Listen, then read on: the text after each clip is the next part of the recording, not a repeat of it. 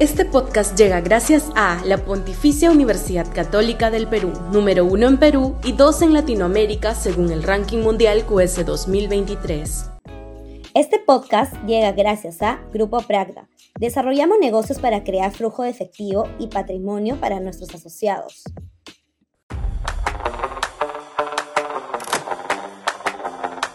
Los culpables de la inversión estancada.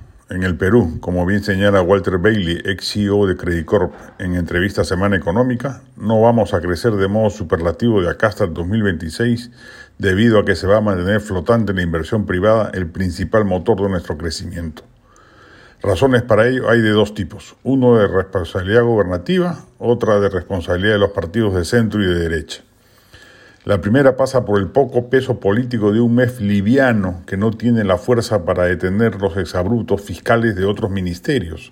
La presidenta Boluarte debería hacer algunos cambios en su gabinete para consolidar uno más amigable con la inversión privada. Ello pasa por buscar un nuevo ministro de Economía y Finanzas, pero también otra persona que ocupe el cargo de ministro de Energía y Minas. El actual solo se desvela por relanzar Petroperú y no por alentar la inversión minera.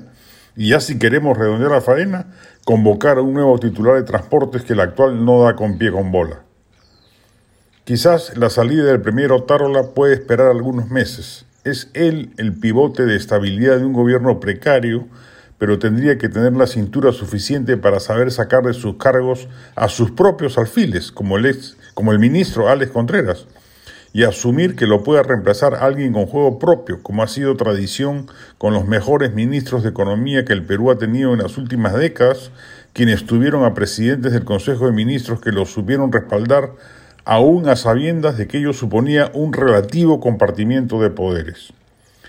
La segunda razón transita por la altísima incertidumbre que generan las elecciones del 2026, en las cuales la propia situación económica, con el consecuente aumento de la pobreza, alienta la creación de condiciones propicias para que discursos radicales prendan.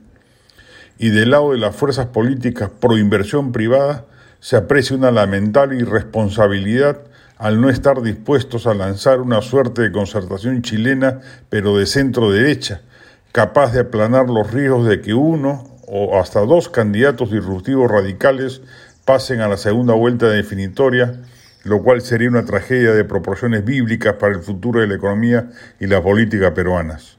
Mientras esa amenaza siga latente, no habrá inversionista privado que se la juegue.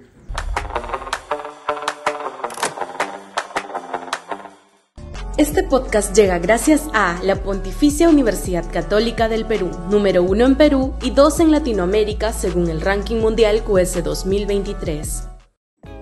Este podcast llega gracias a Grupo Pragda. Desarrollamos negocios para crear flujo de efectivo y patrimonio para nuestros asociados.